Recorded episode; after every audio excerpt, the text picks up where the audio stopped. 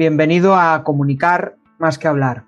Soy Jesús Pérez y mi objetivo es facilitarte las herramientas necesarias para comunicar de una manera clara y provocar una reacción positiva en tu audiencia. El otro día te preguntaba cuál era tu mayor miedo a la hora de dar una charla, una formación o incluso a la hora de grabarte en vídeo, y me decías que era el miedo a aburrir a tu audiencia. Bien, a través del programa Influence te voy a ayudar a eliminar, a apagar ese miedo. Al final lo que quiero es que ganes autoridad en tu sector quiero que hagas contenidos de alto impacto y que eso se traslade en más ventas. Para poder acceder al programa y a las siguientes ediciones, apúntate en crearpresentaciones.com barra influence, influence, y desde ahí agenda una llamada conmigo para contarte todos los detalles. ¿Quién me diría hace un año más o menos que, bueno, pues una persona que está hoy conmigo confió, confió en mí, me, dio la oportunidad de participar en un mastermind, en un mastermind de, de comunicación y desde aquel momento empecé a desarrollar mi, proyecto. Bueno, hoy está conmigo Manuel Valverde, es una persona encantadora. Si no le conocéis, os invito a que le sigáis en LinkedIn.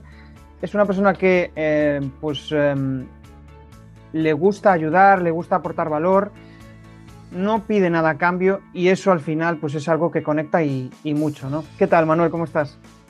Pues muy buenas tardes, Jesús. Pues encantado de, estar aquí y efectivamente, pues eh, lo que ha pasado en este último año bueno, pues todo lo que nos hemos perdido seguramente fuera en la calle con, con nuestras empresas, con nuestros eh, clientes, con nuestros amigos, pues lo hemos encontrado yo creo que también de manera online y en concreto, bueno, pues tú y yo en LinkedIn, ¿no? Y hemos, bueno, pues puedo, asegurar que nos hemos visto más que si no hubiese habido pandemia y hemos, y hemos aprendido juntos de uno del otro y con, y con, mucha más gente y eso, pues bueno, yo creo que es muy positivo y, y, lo que decías, compartir en estos momentos que han sido tan, tan duros, tan intensos, eh, bueno, podernos acercar de otra manera diferente desde diferentes perspectivas a diferentes personas que es muy probable que si no nunca nos hubiéramos conocido, bueno, pues ver que eh, en momentos malos también surgen oportunidades, ahora eso sí, hay que saber aprovecharlas, que es lo importante, ¿no?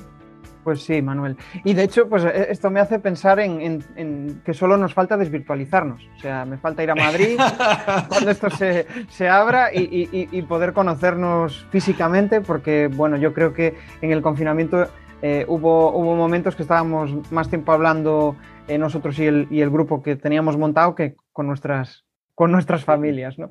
Pero fuera de eso, la verdad es que hoy me gustaría conocer la, la, versión más personal de Manuel ¿no? y, y, cómo, bueno, pues una persona eh, que trabaja la comunicación como tú, aquellas cuestiones que, que, que, trabaja en su día a día y que pueden aportar muchísimo a, a nuestra audiencia. Hmm. Em, ¿Qué ha sucedido para que, eh, bueno, pues tú ahora, tú, Manuel Valverde, estés donde, donde estás ahora mismo. ¿Qué ha sucedido? bueno, pues a ver, infinitas cosas, ¿no? Un cúmulo de variables que van una detrás de otra que te llevan a, bueno, pues a, estar aquí y ahora, hoy, ¿no? Es decir, e, esa, esa, esa es la explicación. Eh, dar, dar, explicaciones a pasado, ¿no? Se suele acertar siempre, es lo, que es lo que se suele decir en política, ¿no? O en economía, ¿no?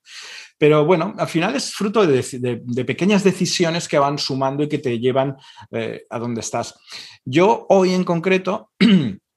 de las muchas cosas que hago, bueno, lo que, lo que más me apasiona es la comunicación. Y yo digo comunicación con mayúsculas. Comunicación no es solamente hablar en público, la retórica, el copywriting, el storytelling. No, comunicación es cómo nos relacionamos las personas, cómo conectamos a través de una cámara o cómo conectamos en persona en un evento de networking con un cliente, con un proveedor con tu pareja, con tus hijos, bueno, con tus amigos, ¿no? ¿Cómo nos relacionamos? Y al final, yo que, que ahora me dedico en mi vida a, bueno, podemos decir, a ayudar a otros a comunicar mejor, pues todo pasa por un trabajo de hacerlo conmigo mismo, pues porque yo sigo siendo, lo he superado, pero sigo siendo, pues eh, una persona eh, introvertida, ¿vale? Una persona que tiene su lado positivo, la introversión, evidentemente, pero una persona tímida, vergonzosa, eh, a veces hay un poco retraída, que se pierde oportunidades por no atreverse, ¿no? A exhibirse.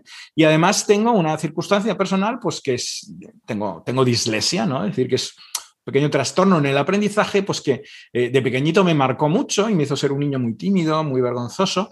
Y bueno, puedo decir que desde los siete años, y ya supero los 50 por poquito, eh, pues em, hecho un esfuerzo, ¿no? Entonces yo creo que, ese sí que es el camino, ¿no? La, línea que une los puntos, ¿no?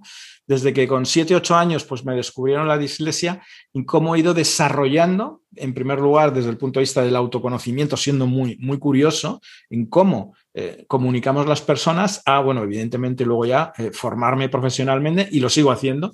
Es algo que a los que nos estén escuchando y viendo animo y es que tenemos que seguir aprendiendo, tenemos que seguir formándonos y eso es lo que nos hace estar hoy aquí y ahora, ¿no? Entonces, yo aprender de profesionales como tú, Jesús, de otros profesionales de los que me nutro, y toda esa experiencia vital y todos esos eh, conocimientos adquiridos, bueno, pues hoy compartirlos con el mayor número de personas posible. Yo creo que al final una persona es exitosa si es feliz. Y te aseguro que la manera más rápida de ser feliz en la vida es saber comunicarte con las personas a las que quieres. Y eso es a lo que me dedico hoy. Y tanto, y tanto. Eh, escucho, escucho pequeñas palabras en mi mente de lo que acabas de comentar, ¿no? Escucho, soy introvertido, soy, em, bueno, son cuestiones muy personales, ¿no? Que al mm. final, em, cuando te expones, em, consigues liberarlas, ¿no? Mm. ¿Por qué? ¿Por qué, ¿Por qué tenemos esa necesidad o por qué nos sentimos retraídos y no compartimos eso? Las dos versiones. Qué bueno, es, una pregunta compleja y no, no hay respuesta correcta. Yo, yo, trato ahora, pues si quieres, de un poco de, exponer en voz alta sobre la marcha, ¿de acuerdo? Eh, ¿Qué puedo opinar de esto? Mira, yo creo que, vamos, no, eso no es que lo crea, sino que, está demostrado científicamente que, que, el cerebro humano funciona poniendo etiquetas. Es, es la manera que tenemos de catalogar la información que nos viene. ¿Qué es lo que ocurre? Que no nos enseñan o aprendemos mal, las dos cosas, y ponemos etiquetas incorrectas, ¿no? Eh, una de las claves también para mí, para el éxito, para comunicar mejor, pero para ser mejor persona y mejor profesional es, ya que voy a etiquetar sí o sí, voy a etiquetar correctamente. Entonces, por ejemplo, la introversión es una etiqueta y es correcta. Y por eso digo que ser introvertido para mí es un tesoro, no es un defecto. Ser vergonzoso o tímido en exceso, eso sí que puede ser algo que no me aporte valor. Pero ser introvertido me hace ser una persona muy curiosa. Ser introvertido me hace tener una gran capacidad de escucha. Eh, ser introvertido me hace reflexionar las cosas y no tirarme a la piscina si no hay agua. Ser introvertido me permite ver las cosas como de una perspectiva y ver más cosas o en detalle que a las personas más extrovertidas eso quizás se les escape. Entonces, yo creo que una de las maneras o la mejor manera de afrontar esas pequeñas inseguridades que tenemos todos, esas pequeñas cosas que, que nos hacen un poquito empequeñecernos, o esas pequeñas cosas que al final nosotros mismos reconocemos que no nos gustan de nosotros mismos, lo mejor que hay que hacer es exponerlas. Exponerlas. Es decir, yo siempre digo una cosa, y además, permíteme un toque de humor. Yo ahora mismo, bueno, me lo han dicho muchas veces que a quién me parezco. Bueno, pues algunos de los que me están viendo, pues puede parecer que me parezco a Mr. Bean, por ejemplo, ¿vale?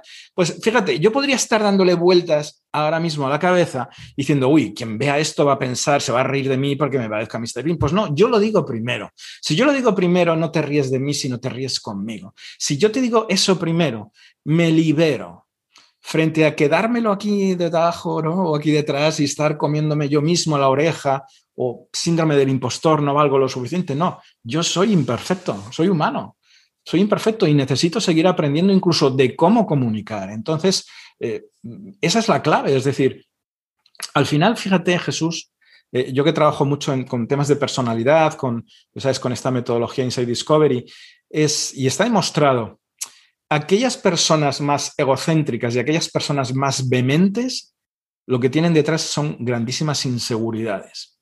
Y aquellas personas que son capaces de mostrar, sin alaracas, ¿vale? Pero de mostrar cierta vulnerabilidad, ¿vale? Internamente son más seguras de sí mismo. Y yo creo que ser más seguro de ti mismo desde tus defectos, desde las cosas que evidentemente no son perfectas, te permite exhibirte, te permite exponerte de una manera más natural, más transparente, y yo creo que eso genera una mayor empatía con la persona con la que te estás relacionando, ¿no? Te hace sentirte humano, te hace sentir que, oye, ¿qué tenemos en común? Fíjate eso que me comentas, a mí no me pasa exactamente lo mismo, pero me siento identificado porque con otra cosa, con otro aspecto de mi personalidad, es curioso que a mí me pasa lo mismo. En definitiva, por resumir, porque si no, ya sabes que también yo me enrollo mucho. me gusta, me gusta esto de, exponer y de hablar así con, con, total franqueza, es eso. Yo creo que los grandes líderes, las, las, grandes personas que motivan son aquellas que incluso desde un púlpito son capaces de mostrar cierta vulnerabilidad. Yo creo que eso es un gran superpoder que tienen las personas. Qué bueno. ¿Y, y, cuándo supiste que realmente ya podrías mostrar vulnerabilidad a la hora de comunicar? Es un proceso, Jesús. Yo creo que al final Y aquí también todo mi respeto para aquellas personas que a lo mejor esto que estoy diciendo les parezca una barbaridad o que, o que no se sientan cómodas. Yo no puedo mostrar mi vulnerabilidad porque entonces se van a reír de mí. Si me muestro vulnerable, pues voy a parecer débil y entonces pues hay alguien que se aproveche de mí. Yo creo que es un concepto asociado o que invito a las, a las personas a que reflexionen. Ah, hay, una, hay una cuestión de aceptación de ser como eres. Pero si yo me acepto como soy yo hoy, aquí y ahora, es porque hace 30, hace 40, hace seis meses me volví a aceptar. Es un trabajo que hay que hacer todos los días. Yo todos los días me tengo que aceptar. Y desde que me acepto, ¿qué quiero cambiar hoy? ¿Qué puedo aportar hoy? ¿Qué puedo mejorar hoy? Y siempre hay algo que puedo hacer. O al revés, ¿no? Lo que podría hacer es negarme, yo ya soy perfecto, yo ya no tengo que aprender y eso es peligrosísimo. Cuando cerramos la mente al aprendizaje, al, o sea, al final cuando aprendemos algo es porque estamos reconociendo que hay algo que nos falta, con lo cual no somos perfectos. ¿no? Entonces, yo, por ejemplo, te digo que la introversión eh, está asociada a, la curiosidad, al, querer aprender, a una cierta insatisfacción sana por tengo que seguir mejorando. Entonces yo creo que esa es la clave. Cuando desde la asertividad, no desde la pasividad o desde la agresividad, acepto que no soy perfecto, me pongo en modo acción, ¿no? Y, tú y yo esto lo hemos hablado muchas veces, ¿no? Pasar a la acción mejor hecho que perfecto. Es decir, yo soy también una persona perfeccionista y, me he perdido muchas oportunidades en la vida por no querer mostrar esa vulnerabilidad y por, no, hasta que no esté perfecto no lo hago. Y, ahí no hay crecimiento. Al revés, es, un círculo vicioso, eso no es, no es un círculo virtuoso. Entonces también por contestar a tu pregunta exactamente, desde el momento en que te aceptas, que sabes que tienes que mejorar. Esa es la clave para mí. Y es un ejercicio que hay que hacer todos los días. Qué bueno. Hay algo que, me hace reflexionar y mucho cuando bueno, uno tiene la necesidad de desarrollarse profesionalmente, ¿no? Y es quizá la, cuestión de rodearte de personas que te aporten, que te inspiren, ¿no? Hmm. Y, a través de la formación puedes conectar con, ese tipo de personas.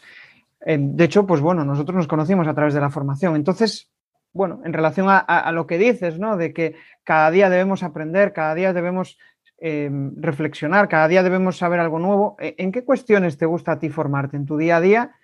Y, cuál es la última formación que dirías, Buah, esta formación me ha encantado? Ay, qué buena, qué buena pregunta también. Pues empiezo por la última. A ver, tengo una, no, quiero hacer publicidad, pero yo creo que es justo. Yo creo que es justo reconocer a los buenos profesionales. Y, fíjate, la última cosa que he hecho, la última formación que he adquirido y que estoy haciendo ahora mismo es, es, es con Romuald Fons, es eh, CreceTube. Es, es, como hacer, cómo hacer vídeos en, en, YouTube. No desde la parte de comunicación, que evidentemente también estoy aprendiendo mucho de Romuald Font, que es un, bueno, un, profesional que recomiendo absolutamente, sino bueno, todo lo que tiene que ver la parte trasera ¿no? de, de, de, YouTube, cómo funciona como red social. Y estoy analizando un poco cómo puedo conjugar eso con LinkedIn, que es la red que a mí más me gusta y en la que me siento más cómodo.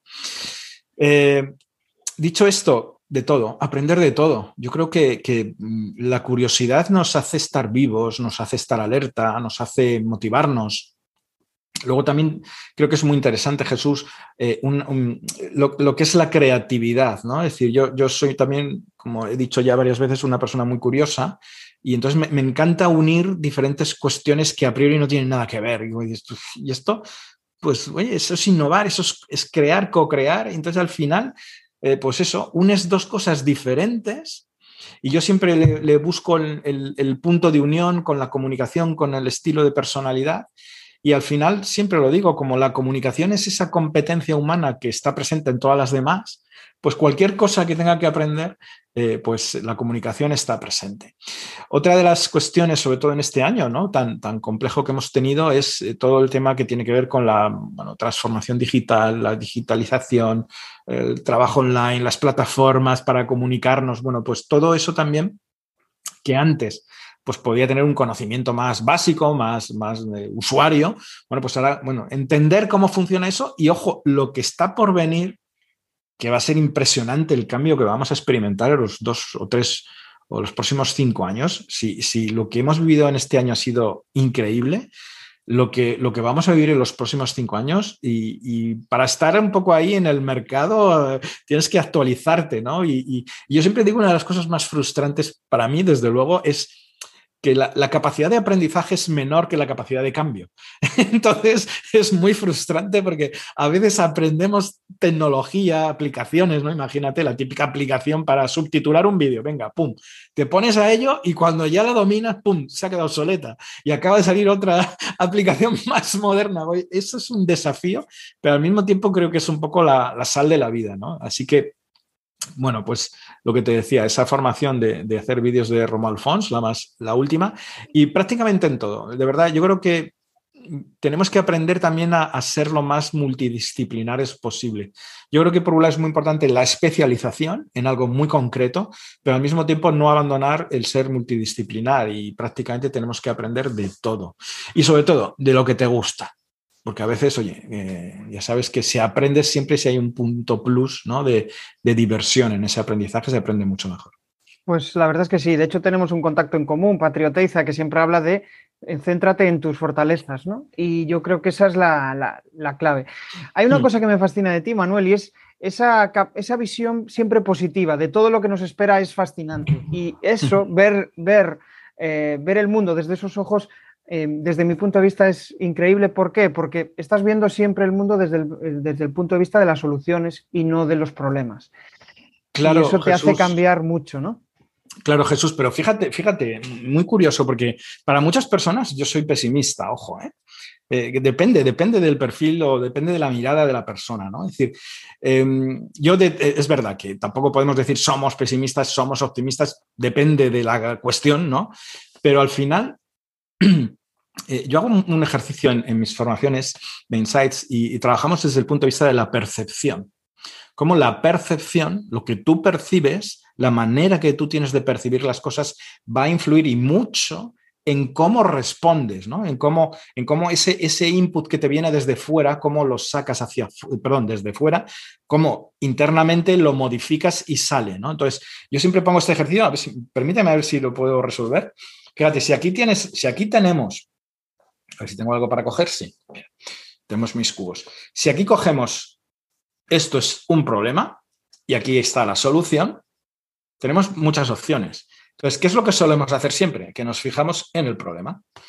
Si miramos el problema solamente, la, la solución no aparece evidentemente hay que mirar al problema, tenemos que analizarlo 360 grados por arriba, por abajo, etcétera, etcétera, pero tengo que dejar de mirar aquí para empezar a ver que hay más cosas y aquí está la solución.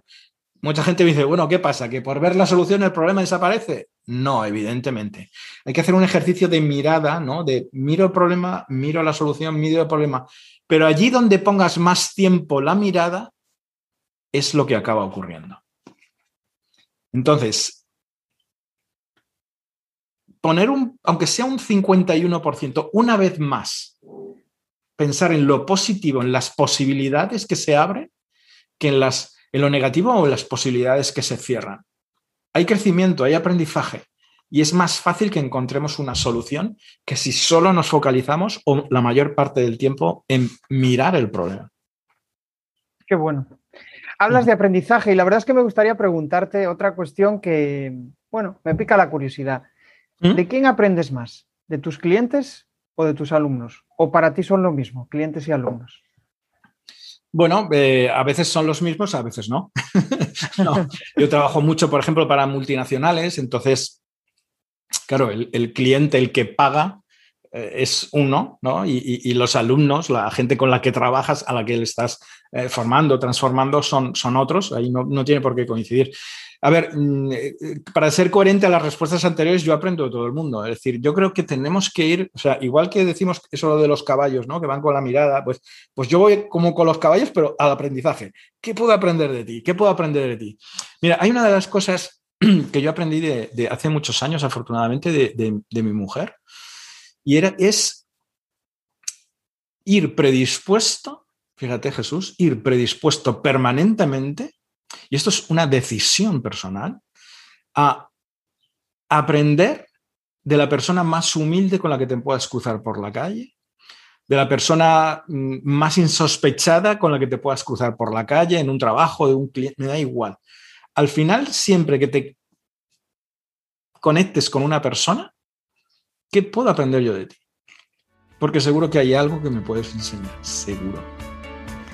¿Qué tal? ¿Cómo va la charla? Bueno, esto de convertirse en buen comunicador no se consigue de un día para otro. Al final tienes que rodearte de gente inquieta, de inconformistas, de personas que quieren comunicar mejor. Y eso lo tenemos en la comunidad de comunicar más que hablar. Ya puedes acceder desde crearpresentaciones.com barra comunidad.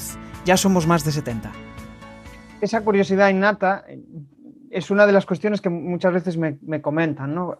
Es como, em, yo por ejemplo siempre tengo curiosidad por conocer al otro, por saber lo que hace, por... y muchas veces es quizá lo que más echamos en falta. Cuando comunicamos, cuando hablamos, muchas veces es una conversación de uno que la, habla por un lado, suelta su rollo, y otro que habla por otro lado y suelta su rollo. Al final cada uno se está desahogando, ¿no?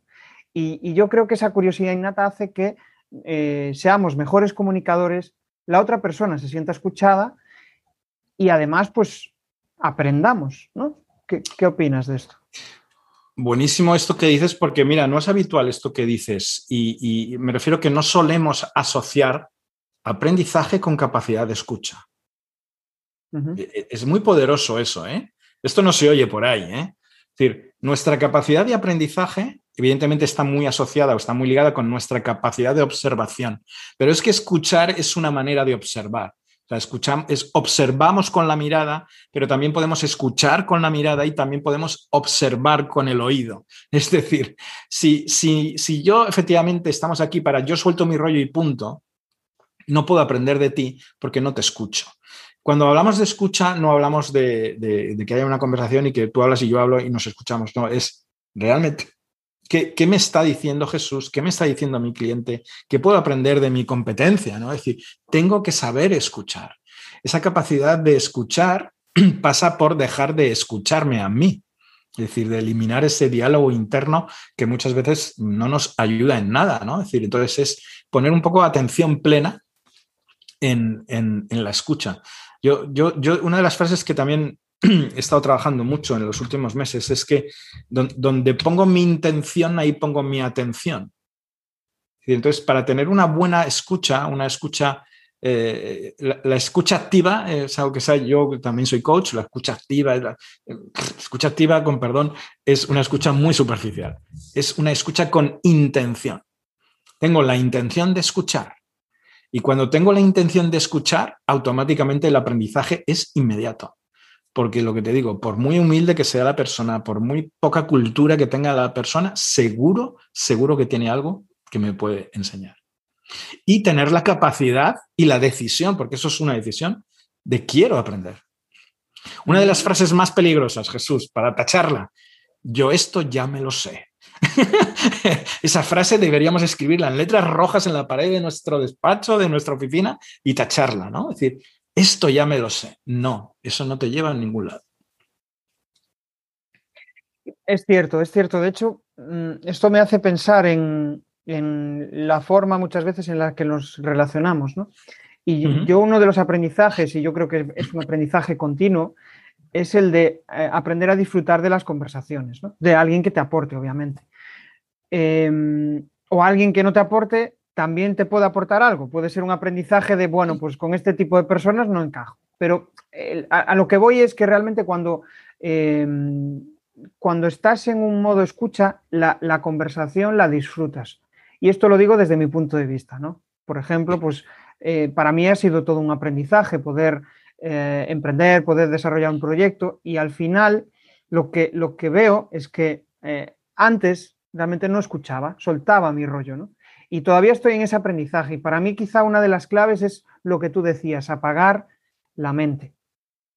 Y no es fácil. No sé si tienes tú alguna recomendación para este para esta, para esta cuestión. Yo creo que como todo en la vida pasa por entrenar, entrenar, entrenar, ¿no? Y poner en práctica. Es decir, a ver, otra vez lo mismo, tenemos que saber cómo funciona nuestro cerebro, tenemos que saber cómo funciona nuestra, nuestra personalidad. Y, aquí permíteme un poco volver un poco a lo que yo, a lo que yo hago con, con Insights, ¿no? Y es decir, fíjate, las, las personas introvertidas, como creo que es nuestro caso, Jesús, eh, tenemos una eh, mayor capacidad de escucha que las extrovertidas.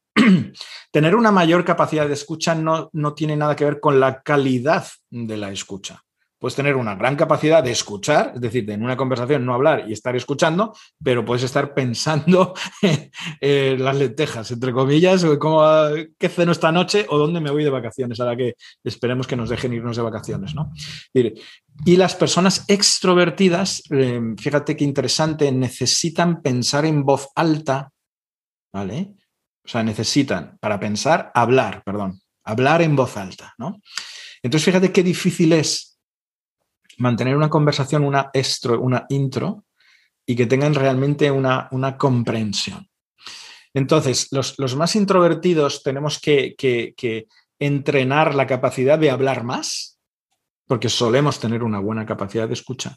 Y los más extrovertidos tienen, eh, tienen que entrenar esa capacidad de hablar menos y en ese momento, pues intentar escuchar mejor. Pero todo pasa, en la mente de los dos ocurre lo mismo, por efectivamente es em, bajar el volumen al menos de nuestro diálogo interno. Es decir, al final hay una frase muy poderosa que dice y es, yo, yo te escucho no para responder, sino te escucho para comprender. Y estamos en modo automático, vamos en piloto automático, en que te escucho para responder. ¿Cuántas veces nos pasa que no se interrumpe? No, no, si ya sé lo que me quieres decir. No, si lo que vas a decir ya me pasó a mí. No, si eso está... No me has, no me has escuchado. Entonces, fíjate, ahí es un poco... Yo recomiendo, eh, bueno, recomiendo yoga o, recomiendo todo lo que tenga que ver con el mindfulness, eh, la atención plena, todo ese tipo de, de, entrenamientos que se entrenan, ¿vale? Que se entrenan, nos ayudan a mejorar nuestra capacidad de escucha. Entonces, por resumir, es eso también, ¿no? Es para escucharte a ti, tengo que dejar de escucharme a mí. Es que no hay otra. No hay otra. ¿Podemos dialogar? Por supuesto que sí, pero es darnos un tiempo. O sea, al final, eh, muchas veces las personas, Jesús, sobre todo las personas con, un, con una, eh, un tipo de personalidad más extrovertida, nos da mucho miedo el silencio. No pasa nada porque en una conversación, que puede ser muy fluida, hay unos segundos de silencio. Pues eso como que nos incomoda. Entonces tenemos que rellenar huecos. Entonces, claro, al final pensemos todos que lo que sale por mi boca previamente lo he pensado. Con lo cual es muy difícil acallar ese diálogo interno. Pero en definitiva, en el diálogo interno que todos tenemos, nos estamos escuchando a nosotros mismos y dejamos de escuchar a la otra persona. Esto se entrena, evidentemente, se entrena pasar a la acción. Eh, de hecho, lo, eh, yo creo que es una de las palabras que más he repetido en los últimos meses y que más escucho de, emprendedores. Me gustaría dar un salto y avanzar. ¿no? Eh, ya mm. te conocemos un poco más, sabemos tus grandes habilidades de comunicación y, también hemos curioseado un poco con esas cuestiones, pero me gustaría entrar más en un apartado relacionado con comunicar a través de las presentaciones, ¿no? De una formación, de una charla. Y, y, yo creo que hay un aspecto fundamental y es conocer, conocerse a uno mismo y saber realmente cómo es nuestra forma de comunicar para poder trasladársela al mundo. ¿Cómo, cómo has identificado o cómo explicarías que es tu forma de comunicar? Pues, eh, a ver, va, muy unido a todo lo que hemos hablado hasta ahora. tienes que tener un, autodiagnóstico, un autoconocimiento de cómo eres. Las personas somos como somos, no somos raras, tenemos necesidades y necesitamos cubrir esas necesidades.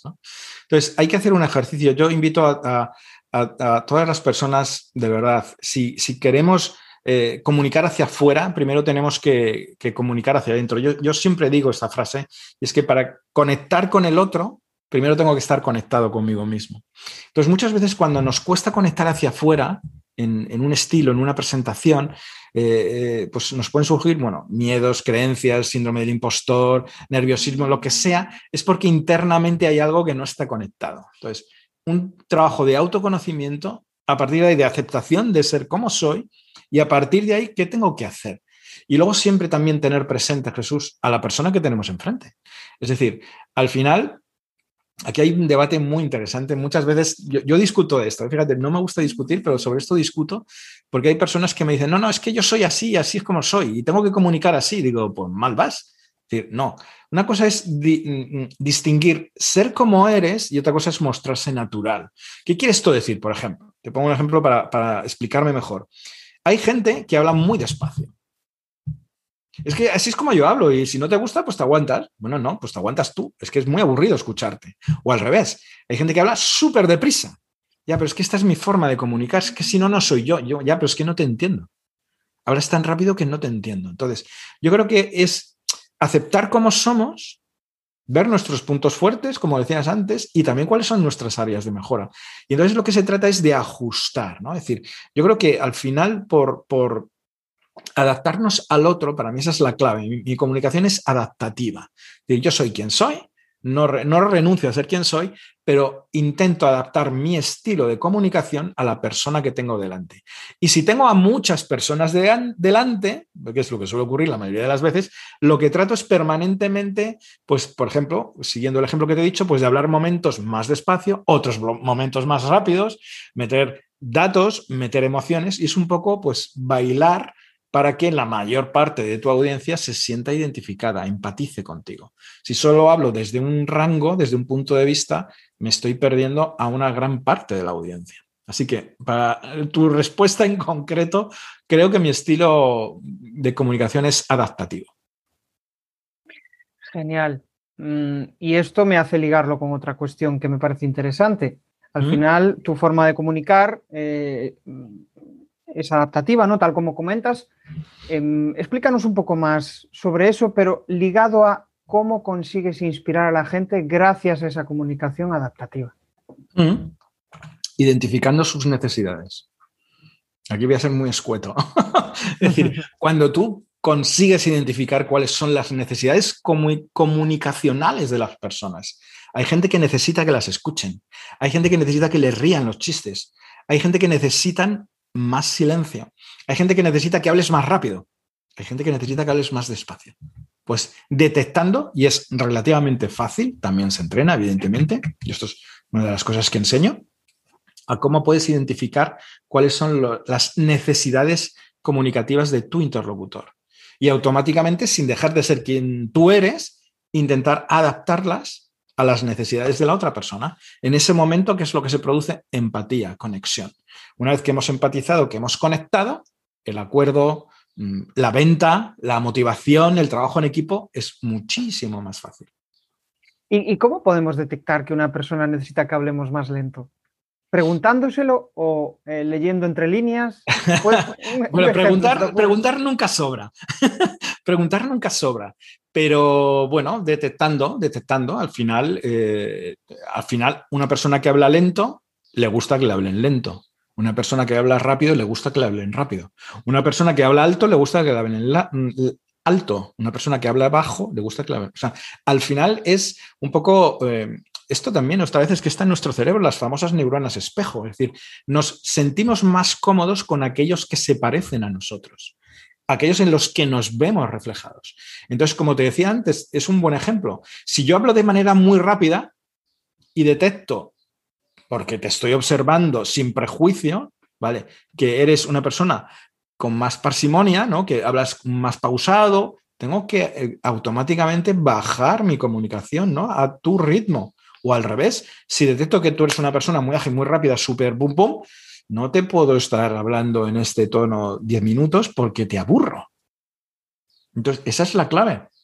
Ahí estamos hablando, por ejemplo, de tono de voz, de rapidez, de volumen, pero también si me estás hablando desde la emoción o me estás hablando desde la razón? ¿Me estás hablando desde un tema más abstracto o me estás hablando de un tema más sensorial? Bueno, todas esas cosas se entrenan y es detectarlas y al final te aseguro que es que es muy fácil. Es muy fácil si sabemos cómo, evidentemente, como todo en la vida. Entonces, al final, es cómo puedo detectar, y hay cuatro o cinco trucos muy fáciles y muy sencillos, cómo son los patrones mm, comunicativos de una persona y adaptarme a ellos. Me gustaría avanzar en, eso que comentabas, ¿no? Oye, tengo que eh, dar una presentación. Ya sé mi estilo comunicativo, pero realmente quiero dar el paso de hacer una presentación en la cual engancha a la audiencia, el cal capte su atención. Mm. ¿Cuáles son los rituales? ¿Cuáles son los pasos que, das tú para que una formación mm, sea acorde a lo que tú te habías planteado inicialmente? ¿Formación o charla? Claro, a ver, formación, charla, una presentación, son, cosas diferentes. Son cosas, pero, sí. Pero al final, al final hay, hay, una, hay una máxima o hay varias máximas que yo creo que se cumplen siempre, ¿no? O determinados patrones que yo creo que hay que tener muy en cuenta. Y es, primero, ¿qué es lo que quiero decir? O sea, no, no, es que parta desde el ego, sino, claro, si soy yo el protagonista, entre comillas, que la persona, no el protagonista, sino la persona que va a dar la charla, que va a hacer la presentación, yo tengo que tener muy claro que yo me tengo que sentir alineado, cómodo con lo que, con lo que voy a decir. Otra cosa es la forma, pero el fondo, el texto, el mensaje, eh, me tengo que sentir identificado con él. Me lo tengo que creer, evidentemente. Hay muchas veces que me puedo sentir identificado, pero es que no me lo creo. Cuidado porque eso se puede detectar en tu comunicación no verbal, por ejemplo, ¿no?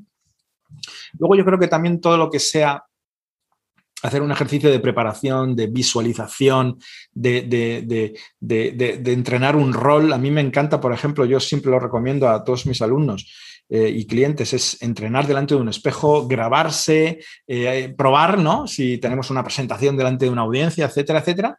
Y luego, lo más importante también siempre es ponerte en el lugar de la audiencia. Es decir, yo, digo una cosa, por ejemplo, con respecto a, los vídeos en LinkedIn, ¿no? Por ejemplo, y es, oye, este vídeo de dos minutos, la gente me va a regalar su tiempo, ¿no?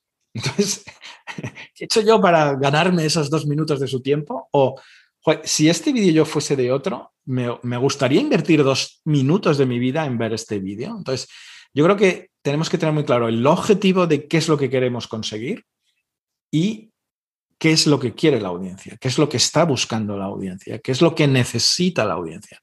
Y eso es un trabajo que tiene que ser en equilibrio, es decir, mis objetivos con los objetivos que la audiencia tiene. Resolver un problema, aportarles una solución, darles a conocer mm, algo, un tutorial o, por supuesto, la, venta de un producto, ¿no? Es decir, es, esto que te estoy diciendo es lo que buscas, es lo que necesitas y ver los puntos de unión porque seguro que los hay. Pues sí, pues sí. De hecho, bueno, estaba pensando en esa, en esa formación, en esa charla. Tú imagínate que tienes que dar una formación eh, a una serie de, alumnos, ¿no? una formación de una semana. ¿Cómo harías el proceso de preparar eh, la documentación, preparar el temario, y finalmente pues hacer la, presentación. ¿Cómo es el proceso que tú haces para elaborar todo, toda esa presentación? Claro, aquí, aquí nuevamente Jesús, la pregunta es compleja, ¿eh? no, no, hay, no, hay, respuesta correcta, sino que cada uno tenemos nuestro, nuestro método, ¿no? Entonces, aquí es muy importante saber cómo somos. Y en este caso, permíteme, es un poco em, catalogar a las personas, las personas nos podemos catalogar desde muchos puntos de vista, y uno de ellos es de si somos sensoriales o si somos intuitivos, porque va a marcar mucho, por ejemplo, en la fase creativa, ¿no? Entonces, yo, por ejemplo, soy sensorial, es decir, yo soy más de proceso, de, de ir de A a Z, ¿no? Y necesito ir paso a paso.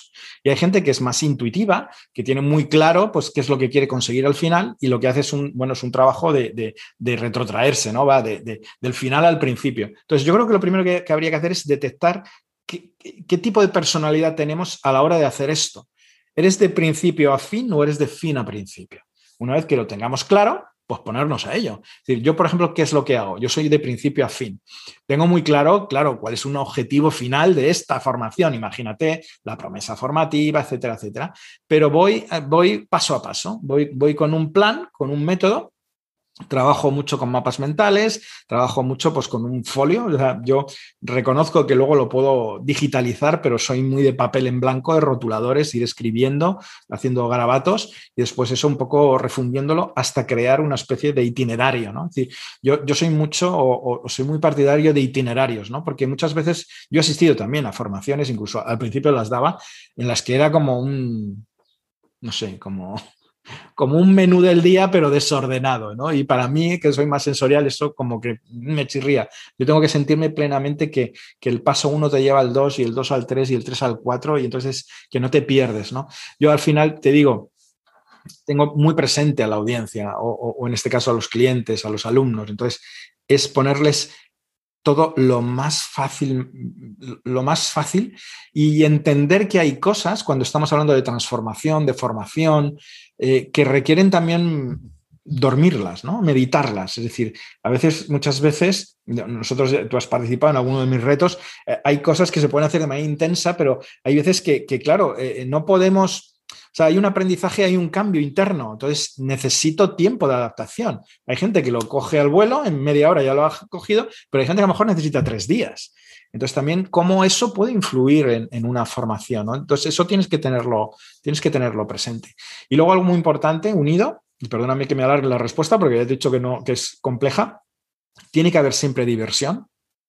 Es decir, aprendizaje y diversión son sinónimos. Es decir, cuanto más eh, mayor es nuestra capacidad de diversión mezclada con el aprendizaje, ese aprendizaje va a ser más sostenible y más interior. Y tiene que haber también experimentación. Es decir, me tienes que dar contenido, me lo tengo que pasar bien y lo tengo que experimentar para sacar conclusiones. Y esas conclusiones son individuales. Luego pueden estar las grupales o las que el formador, en este caso, te puede más o menos dirigir pero al final es una experiencia. Y muchas de las veces, eh, Jesús, eh, yo siempre lo digo, eh, sobre todo antes, ¿no? Que, era más en la, en la, parte más presencial, y es lo bueno de este curso, ¿sabes cuándo empieza? Cuando la gente sale por la puerta. es decir, lo que has vivido aquí está genial, pero lo que espero que esté genial es lo que vivas a partir de ahora. Y eso depende de ti, ¿no? Pues sí, la verdad es que hace pensar, ¿no? Esa, frase. y al final, pues una presentación no deja de ser ese contenido que quieres mostrar al público y el cual tienes tú un para qué. Cuando tienes ese para qué definido es como que todo empieza a, coger un sentido. Em, ¿Sueles usar eh, algún tipo de apoyo durante esas charlas? ¿Te gusta usarlo? ¿No? ¿Qué tipo de, de apoyo te gusta? Pues el clásico PowerPoint. ¿Cómo, cómo haces uso de esas? Ahí, ahí depende mucho la parte más presencial, que es mm, donde mm, más he disfrutado ¿no? como, como formador, pero la parte digital también me gusta mucho. Yo, por supuesto que sí, yo creo que todo lo que acompañe, todo lo que tenga sentido. Yo, yo también he visto a veces, em, por ejemplo, auténticas presentaciones que eran de premio Nobel, digo yo, ¿no? Pero no aportaban. Entonces digo, ¿y tanta presentación para qué? Es que, es espectacular, pero al final eh, hay una persona que, pasa desapercibida, es la que toma el protagonismo, es la presentación. O al revés, es que es una persona que está tres horas encima de una trila hablando, qué aburrido, ¿no? Es decir, por muy bueno que seas, me estás aburriendo. Entonces, por ejemplo, experimentar, pues claro, no solamente presentaciones, dinámicas, música. Yo creo que todo lo que pueda acompañar y que la formación sea una experiencia es bienvenida.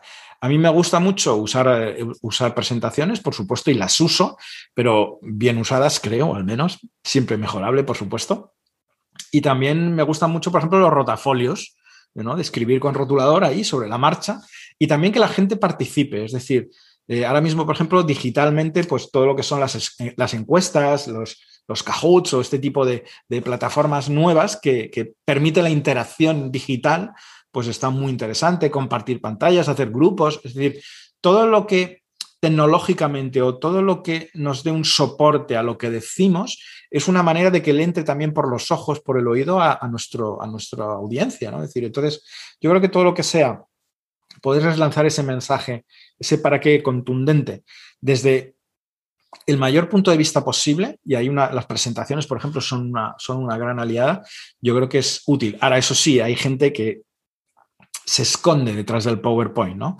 O la famosa frase reiterada, y mira que no me gusta, pero la famosa muerte por PowerPoint, ¿no? Pues, pues, bueno, al final es, es entender la herramienta en un concepto equivocado, ¿no? Es decir, yo me escondo detrás de, eso no funciona o no suele funcionar. Y como audiencia yo creo que todos hemos padecido eso, ¿no? Es decir, me, recluyo detrás de un PowerPoint, me recluyo detrás de poner música o me recluyo detrás de ponerte un vídeo de 20 minutos cuando yo tengo una charla de 30 y resulta que pongo un vídeo de otro de 20 minutos. No entiendo, ¿no? Es decir, no. Sí, sí, ahí, bueno, eh, eh, es algo que depende del formador y depende de las ganas que tengas de dar esa formación, las inquietudes que tengas me gustaría dar otro salto y ahora ya un salto hacia el final de nuestra charla, porque al mm. final yo creo que eh, tanto en comunicación como a la hora de presentar contenido, un apartado fundamental son las redes sociales, ¿no? Y, en este aspecto, pues somos fans de LinkedIn, nos gusta mucho LinkedIn. Y me gustaría preguntarte, mm. eh, cuando que pienses en ese primer momento que te lanzaste a lanzar contenido en redes sociales,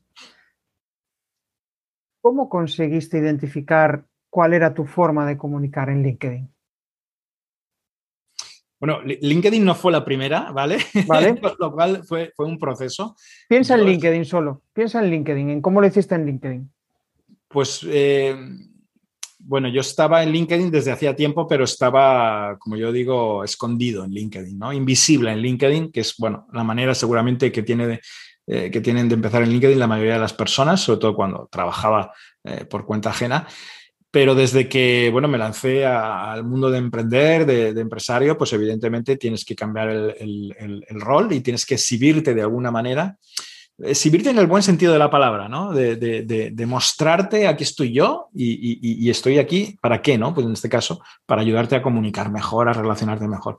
Entonces, es, un, es un, ejercicio em, que yo entiendo ¿eh? y comprendo perfectamente que para muchas personas, para mí lo fue, es un momento muy complejo de mostrarme al mundo. Al final, qué fácil es eh, esas creencias de no, no, no, no valgo lo suficiente, no soy lo suficientemente bueno, ese famoso síndrome del impostor, esas, esas eh, sensaciones de esto no le va a interesar a nadie, esto voy a aburrir, esto no lo va a ver nadie, no le interesa. Es decir, todo eso es absolutamente normal. O sea, que si alguien que nos está escuchando o viendo, es, que es un proceso. Hay que pasar por ahí. Yo creo que, es necesario pasar por ahí, pero lo mismo ocurre presencialmente cuando, no sé, te contratan en una empresa y es la primera venta, ¿no? Es decir, pues, pues también estás pensando en eso, ¿no? Entonces, primero normalidad, eso hay que pasar por ahí. Eh, pero hay que arriesgarse, ¿no? Hay que dar ese primer salto. Y luego, como todo en la vida, también yo creo que, y ahí LinkedIn creo que he tenido suerte de conocer a gente como tú, es hacer ese camino acompañado. Es decir, yo creo, sobre todo los, eh, los, emprendedores que muchas veces estamos muy solos y que, y que estamos en una burbuja de mi mundito y que no, no, trabajamos o no trabajábamos al principio, pues colaborando, pues pasa por eso. Es decir, es un camino del desierto muchas veces entonces yo creo que es más fácil hacerlo acompañado, aprendiendo, siendo mentorizado por expertos, por ejemplo, en LinkedIn, en, nuestro caso, pues con David Robisco, ¿no? Es decir, pues cómo meterte en comunidades que, bueno, al final es, oye, ¿en qué me puedes ayudar? ¿Cómo puedo aprender de ti? Vamos, sinergias, colaboraciones. Pues por eso estamos tú y yo y aquí, Jesús, ¿no? Es decir, yo creo que al final la gente tiene que perder un poco el miedo a exhibirse por primera vez y después saber que, que ese camino, aparte es que es más divertido acompañado que, que, hacerlo solo, colaborar, etc. Y también aceptando que nos vamos a equivocar, que vamos a meter la pata, que aparecerán trolls, que a veces incluso seremos nosotros el troll sin darnos cuenta, ¿vale?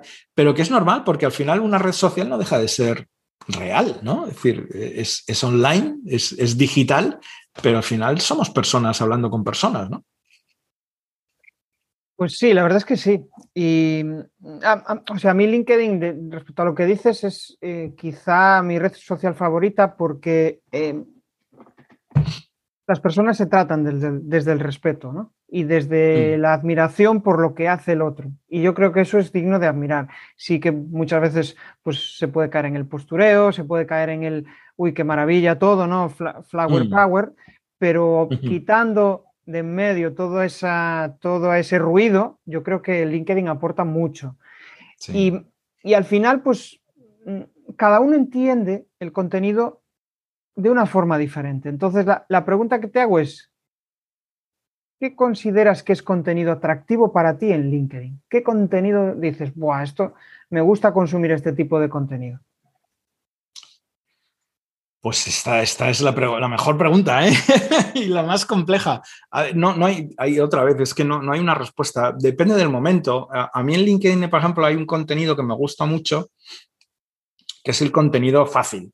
Pues es, eh, por ejemplo, no, no, voy a dar nombres, pero es una, bueno, un referente en LinkedIn que, que, que él no crea el contenido, sino comparte vídeos de otras cosas, pero, joder, tiene la habilidad de encontrar ese contenido y compartirlo. Y a mí ese contenido a veces me interesa muchísimo y otras veces es eh, un, consumo pasivo, pero que en ese momento pues te apetece ver eso. Es curioso. También sabes, bueno, este tipo de perfiles que ponga lo que ponga, me va a llamar, la, voy a sacar algo. Me parece interesante. Luego yo creo que también LinkedIn cada vez más se está convirtiendo en un, en un, en un buscador de contenido, en el sentido de tutoriales, herramientas, es decir, todo lo que me puedas facilitar, ¿no?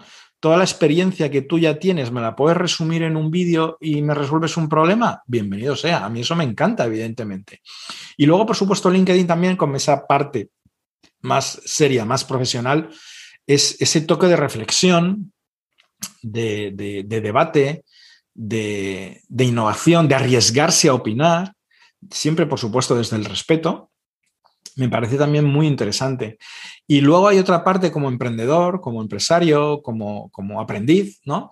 De mm, qué he aprendido, en qué me he equivocado. Yo creo que eso también funciona muy bien, ¿no? Decir, oye, yo, yo he hecho esto y me ha funcionado. Pruébalo, ¿no? O al revés, oye, yo he hecho esto y he fracasado. Mm, yo aquí te dejo mi experiencia, ¿no? Y yo creo que compartir experiencias. Si, si, me, si me tuviese que quedar con uno, es qué experiencia real me compartes que me pueda ser útil. Y, muchas veces puede ser simplemente una reflexión. Oye, yo te reflexiono esto. Hoy tomando un café se me ha ocurrido esto. Quizá te sirva. Piénsalo. Por eso yo siempre insisto en que para mí es muy importante en nuestro contenido que haya una llamada a la acción siempre. Y, y una llamada a la acción muchas veces, yo a veces me he explicado mal, no significa intentar vender sino hacerte pensar. Yo aquí te dejo esto, piénsalo. Si te es útil ese pensamiento, seguro que sí. Bienvenido sea, con eso me dio encanto a los dientes. Entonces, al final, insisto, experiencia que me sirva a mí. Me estás ahorrando tiempo, me estás ahorrando dinero. Feedback, ¿no? Hablábamos antes de, antes de, de grabar la sesión de feedback, ¿no? Es decir, ¿qué puedo aprender de tu experiencia? Yo creo que eso es lo pues más valioso de LinkedIn. Pues sí, de hecho, eh, es curioso, estoy pensando en, una conversación a través de, Telegram el otro día con, eh, estamos haciendo una formación y, bueno, pues muchas veces colgamos vídeos para reflexionar sobre determinados temas y yo les, colgaba una frase que a mí pues me, me, hizo pasar a la acción o, me, o aún cuando la pienso pues me hace reflexionar y mucho, ¿no? Y, y es curioso, pero como un resorte, dos personas se sintieron súper identificadas con eso y, al momento dijeron, qué bueno, me has cambiado. Y eso es un poco lo que tú dices, ¿no? Al, final nos gusta eh, ver cómo otros han pasado por una determinada situación y, el, cambio que, esa reflexión les ha, les ha, facilitado. Pero me has cambiado mucho el enfoque, o sea, me, has me ha explotado la cabeza, como dirían algunos, el, tema de la llamada a la acción que sea una reflexión. Eso la verdad es que me, parece un enfoque eh, curioso, ¿no? Y, al final, yo creo que el, kit de todo esto es como que invitemos a la conversación. Con, las personas, ¿no? Porque al final yo creo que es la clave. Así como eh, a nivel presencial, pues los clientes los, los consigues eh, o los clientes o, un potencial cliente o una persona que te pueda eh, consumir tu contenido, los consumes, lo consigues a través de, hablar con ellos, de conectar. Pero otra cosa es hacerlo en LinkedIn. ¿Cómo podemos generar, cómo generas tú conversación en LinkedIn? Claro, es que esa, es una, grandísima reflexión, porque al final, eh, si, si volvemos al principio, eh, cuando yo digo que, me, que, a mí lo que me apasiona es la comunicación con mayúscula, es decir, la, comunicación es un proceso, es decir, en el que uno habla, el otro escucha, el otro responde y el otro escucha y el otro habla, entonces se genera esa conversación que tú dices. Si no estaríamos hablando de pequeños monólogos, ¿no? Es decir, que es quizá lo que pasa en otras redes sociales, ¿no? Es decir, es un monólogo. Yo te lanzo mi mensaje y ala, ahí te lo dejo. No, aquí eh, yo creo que en LinkedIn, y, es lo maravilloso de LinkedIn, es animar a la conversación, a la participación, a la experimentación. Y muchas veces, eh, eh, te lo digo porque a mí me pasa. yo a lo mejor, pues con toda mi buena intención, pues publico pues, un tutorial o publico, bueno, pues mis consejos desde mi punto de vista, etcétera, etcétera, y animo a la participación y nadie comenta y digo, ¿qué he hecho mal para que nadie comenta? Pero resulta que al cabo del tiempo, pues por privado o en otro post, te publican, o lo mejor tú ahora pues me estás diciendo, me recuerdo que una vez dijiste que, es decir, no caigamos también en, pensar que en la conversación es justo en ese momento, sino que, estamos generando conversación eh, permanente, ¿no? Es decir, es verdad que hay determinados posts, vídeos, etcétera, que se, se produce un debate muy interesante, genial, pero al final tenemos como conversaciones abiertas permanentemente con, la audiencia, con nuestros seguidores, con la gente con la que interactuamos. Y yo creo que esa es la clave, es decir, cuando, cuando hacemos llamadas a la acción que son como muy de venta, y no me refiero solamente a vender un producto o servicio, sino como de muy de venta, eh, ostras, cuidado porque igual ahí no estamos generando conversación, ¿no? Estamos más bien en un monólogo. Cuando dejamos una, un cierre un poco más abierto, más reflexivo, más de te invito a que lo pienses, si te parece interesante, comparte. Ese tipo de cosas yo creo que, que, funcionan mejor, o al menos yo me siento más identificado con esas que, que, realmente intentar provocar ahí pues, un debate. Pues que yo creo que es relativamente fácil, ¿no? Generas un poquito de polémica, pum, y ya está, generas un debate. Eso no es conversar tampoco, ¿no? Es decir, entonces esa, esa es la clave, ¿no? Es decir, yo creo que si compartimos experiencias, eh, así es como, no sé, es como tomarnos un café, una cerveza o un vino, ¿no? Es decir, estás con un amigo, estás con un compañero, eh, nos tomamos algo y yo te comparto tu experiencia y tú la mía, ¿no? Es decir, tú me haces preguntas, yo te respondo, yo te hago preguntas y conversamos, ¿no? Es decir, yo creo que esa es, la clave del éxito de, algunos perfiles de LinkedIn, ¿no? Es cómo generar esa, esa conversación y que no se acaba en el tiempo, sino que se convierte en una conversación permanente, que yo creo que es realmente lo, interesante. Pues sí, sí, me quedo con lo de permanente, ¿no? Se me quedó ahí en la, mente y, es cierto, el, poder mantener esa, relación hace que surjan multitud de oportunidades, ya sea una, colaboración, una posible... Em, bueno, pues un posible trabajo, em, cualquier, cualquier cuestión. Mm. Y, soy bastante incisivo en esto y, me gustaría eh, volver a preguntarte, pero ¿qué es lo que a ti te mejor, lo que mejor te funciona a ti para decir, oye, eh, de esta publicación he conseguido em, generar una conversación potente? Mm. ¿Tendrías algún tip, algo que digas, una conclusión que hayas sacado? Yo creo que cuando nos mostramos más eh, personalmente, generamos más conversación. Cuando nos presentamos más profesionalmente, creo, en menos, en mi caso, genero menos conversación. Es decir, al final, mm, la gente quiere hablar con la persona, no con el profesional. Salvo que necesite lo que tú me vendes, que entonces te quiero tu yo profesional.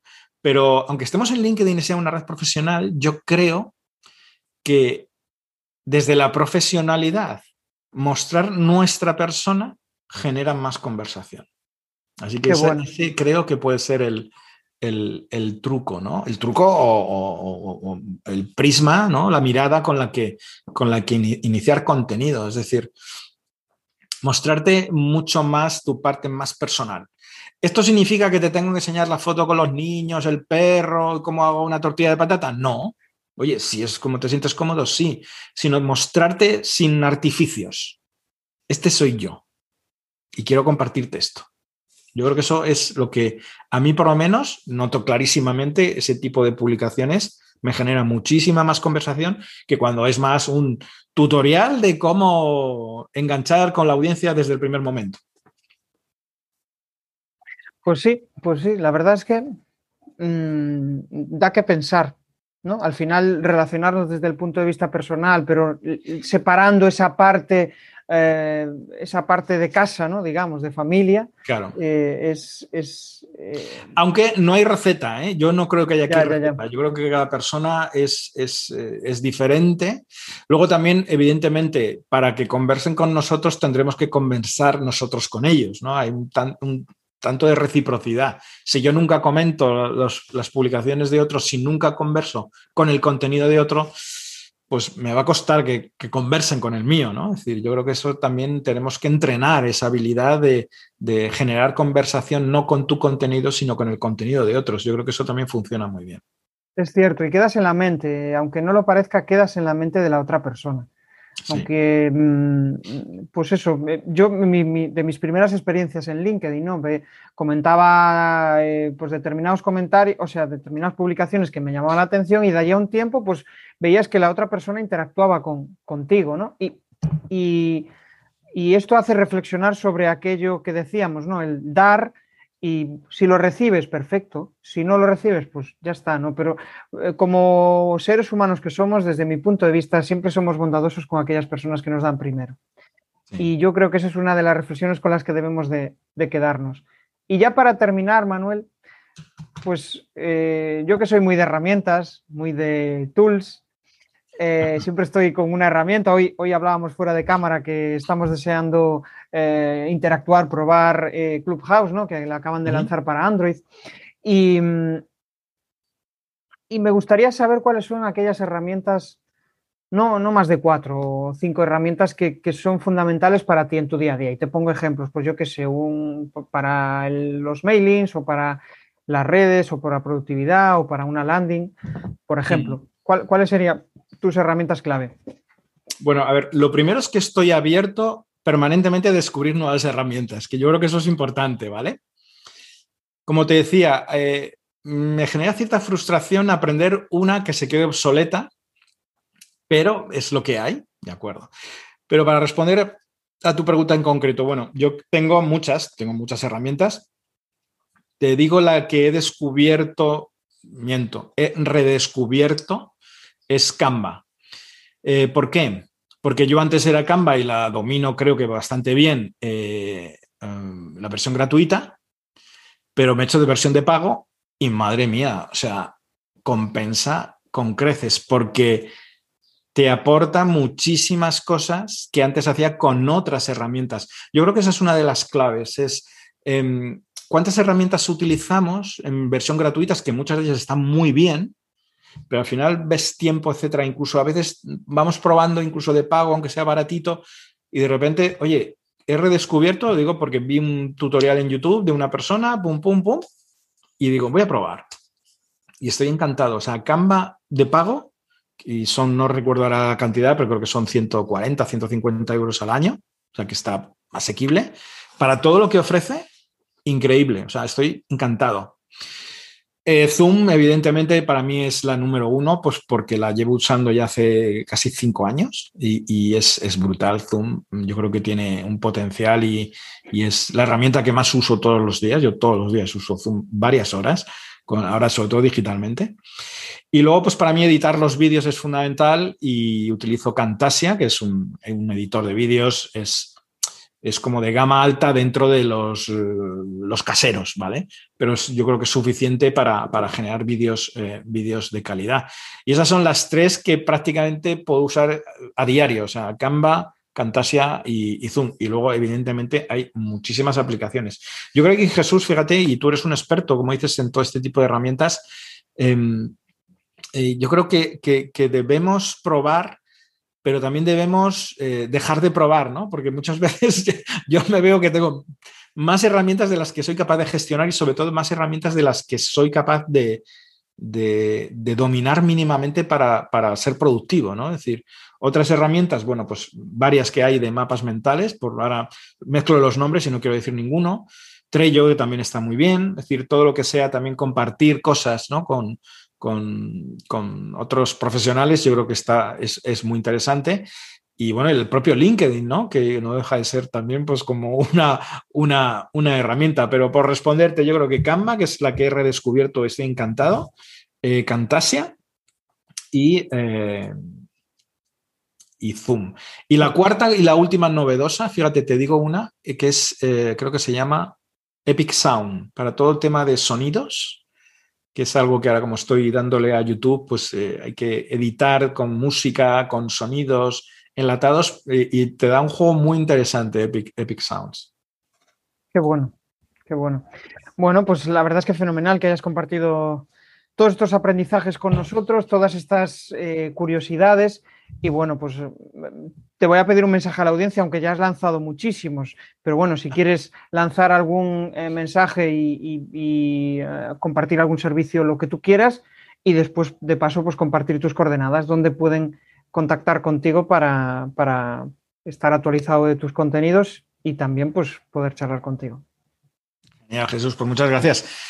Pues eh, mensaje a la audiencia eh, es, es, un poco no vender mi libro, sino que ellos sean capaces de vender su libro y es comunicar con éxito. O sea, al final yo creo que todo lo que puedan invertir en mejorar sus habilidades de comunicación es, es mejorar en lo personal y en lo profesional. Así que conmigo o con cualquier otro, que hay gente muy buena, o todo lo que sea autoconocimiento sobre cómo puedes mejorar tus habilidades de comunicación, pues para mí ese es el, mensaje. Yo quiero vivir en un mundo con menos problemas y la mayoría de los problemas se solucionan hablando. Con lo cual, todo lo que sea mejorar nuestras habilidades de comunicación va, va, a hacer un mundo mejor. ¿Y dónde me pueden encontrar? Pues mira, lo más fácil para no marear a la gente, en LinkedIn. ¿Vale? Manuel Valverde en LinkedIn, yo creo que me encuentran con, con, total, con total claridad. Fenomenal. Pues nada, ha sido un placer. Seguro que no es la última vez que charlamos. Seguramente eh, nos volvamos a ver, nos volvamos a cruzar, porque es un gusto hablar contigo, Manuel.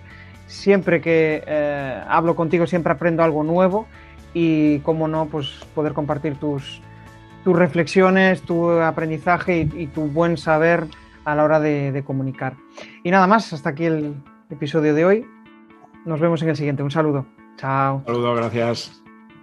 Esto de convertirse en buen comunicador no se consigue de un día para otro. Al final tienes que rodearte de gente inquieta, de inconformistas, de personas que quieren comunicar mejor. Y eso lo tenemos en la comunidad de comunicar más que hablar. Ya puedes acceder desde crearpresentaciones.com barra comunidad. Ya somos más de 70.